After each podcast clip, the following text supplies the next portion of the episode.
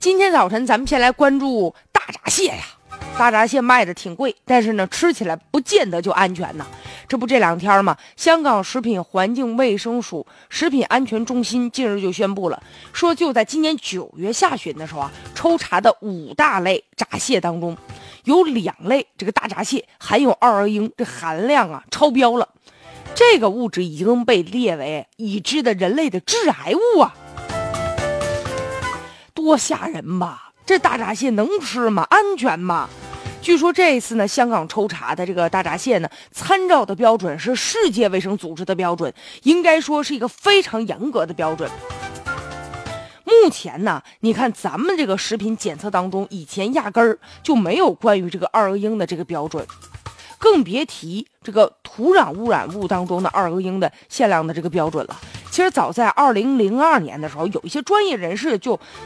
推动说这二个英的科学的检测标准呢，和食品当中二个英的限量的标准，但到现在为止就完成了其中的一项工作。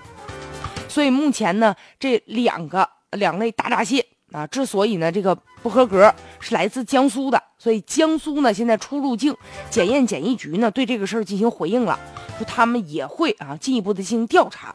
目前吧，业内人士分析呀，说为什么呢？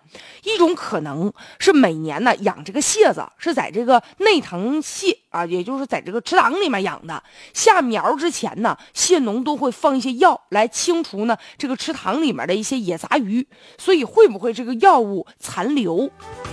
还有一种可能呢，就是养殖的环境不太好，附近呢有工业污水流入啊，或者有塑料焚烧这个残留物。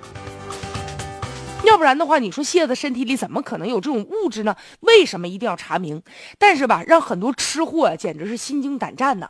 这个大闸蟹确实是价格不菲，本来就挺贵的，以为吧饱我口福，结果倒好，哎，吃完以后可能让你浑身冒汗，身体可能会受到伤害啊。所以，究竟江苏的这一批大闸蟹从哪儿来的？为什么受到污染？这个问题也得说清楚，来消除大家的疑虑。现在虽然说目前发现问题的大闸蟹已经开始下架处理了，这是值得庆幸的。但是呢，换而言之，吃过的人该怎么办呢？他们的合法权益谁来保护啊？